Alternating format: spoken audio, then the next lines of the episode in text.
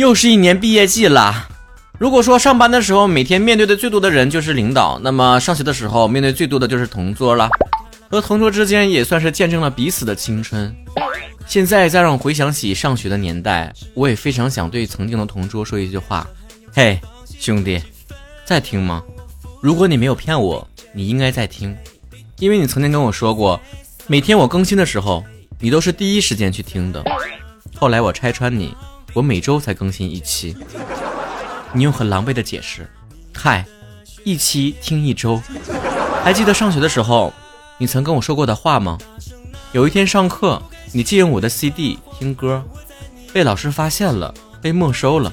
你当时说：“没事，哥们儿，等我上班挣了钱，第一个月工资就给你买一个全新的 CD。”如今过去十几年了，我的 CD 呢？曹晨脱口秀每周互动话题讨论，关注微博曹晨亨瑞。围观曹哥的精致生活，在小红书搜索“曹晨亨瑞”一样的名字，来看一看曹子高们关于奇葩同桌的吐槽吧。艾薇切木艺术了一个脾气非常暴躁的女的，但是男人缘挺好的。母鸡为啥？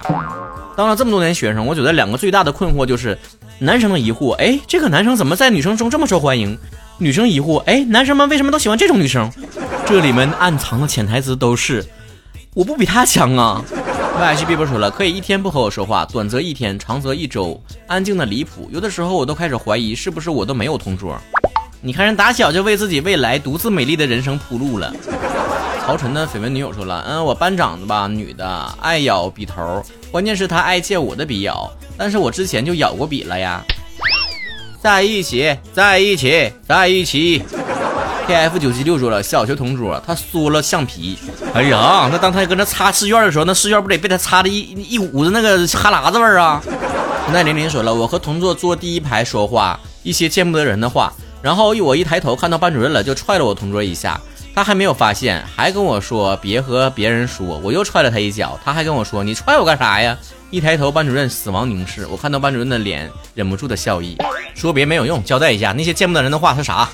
东丽姐说了，初中男同桌，性格内向，暗恋我，每天放学跟在后面送我一段路，留着挡头发的眼睛啊，留着挡眼睛的头发，自以为挺帅的，其实挺烦人的。哎，我当时也在暗恋别人，你咋知道他暗恋你呢？你要都知道，那还叫暗恋吗？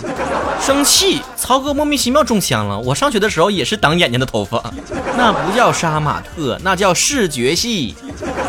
郑宇与啦啦啦说了，我同桌上微机课的时候玩扫雷，一局玩十多遍，他还特别兴奋的激动说：“快看快看快看！”然后班主任就在他后面把凳子踹了，说的：“我让你上课玩扫雷的吗？笑死我了！我认可玩那个扑克牌，我都不玩扫雷，扫雷究竟有啥乐趣？我是体会不到。确切说，我不会玩那些但凡得用点脑子的游戏都不太适合我。”相声演员小特特说了，我都没有碰到什么奇葩同桌，不过小学的时候换过很多同桌，我老是不能理解他们为什么不喜欢我。我一个一个回答你问题啊。第一，为什么你没有遇到奇葩同桌？因为你自己就是奇葩。第二，为什么他们都不喜欢你？因为你是个奇葩。郭小郭零八二二说了，小学同桌冷暴力三八线，还有不让我进去，然后导致我这个脚啊挂在生锈的钉子上了。呃，肿了半个多月都没好。我小学、高中都是在校园暴力里长大的，同桌一个比一个狠。我再一次呼吁一下大家伙，再把我那一期关于对校园暴力零容忍的那一期节目再反复听几遍啊！我比曹哥帅，巴巴说了，上课因为老跟同桌说话讲小差，然后班主任就把我们安排到了讲桌旁边，一人一边儿，然后我就没有同桌了，整整一个学期。曹哥，你有这种经历吗？曹哥这样的三好学生、优秀队干部，怎么可能会坐在讲台那一座呢？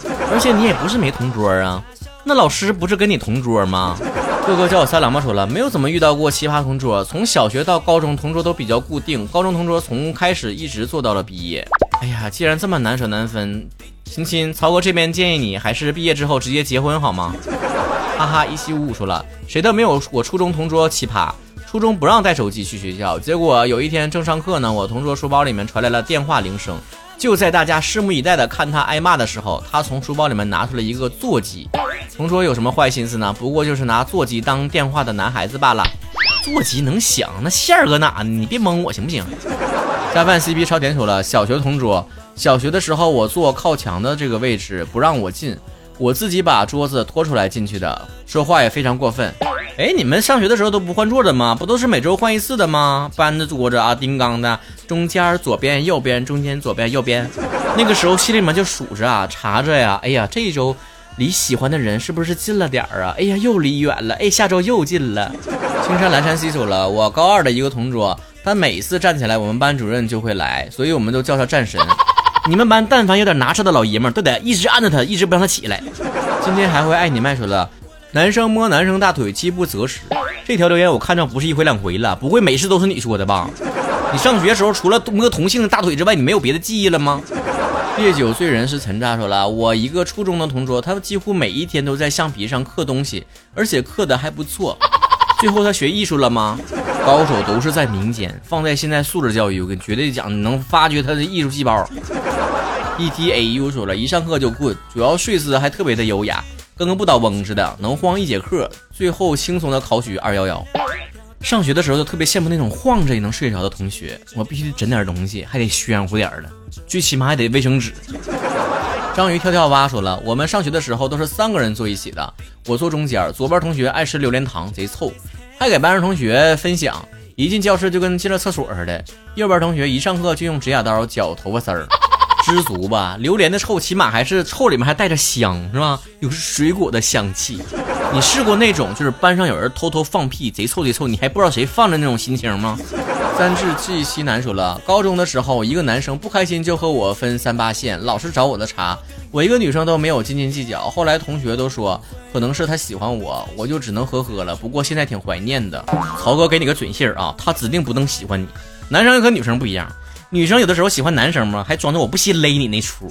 男生要喜欢一个女生，巴不得巴巴的靠她老近了，绝对不会画什么三八线。自信点，他就是烦你。艾丽芬哈说了，感觉高中遇到的所有同桌都挺奇葩。当你发现身边的人都挺奇葩的时候，你就要怀疑是不是奇葩是你自己了。什么都是五人线说了，一个男生愚人节的时候呢，给班上每一个女生都说我爱你。等到我这的时候，我回了一句我知道啊。然后他愣了一下，开始大笑，表情渐渐的特别找抽的那一种。我看不惯他那么贱，我直接拿书抽他，在班上追着他打。哎呀，你闹这一出啊，其他同学都得觉得你肯定是追他不成，最后恼羞成怒了。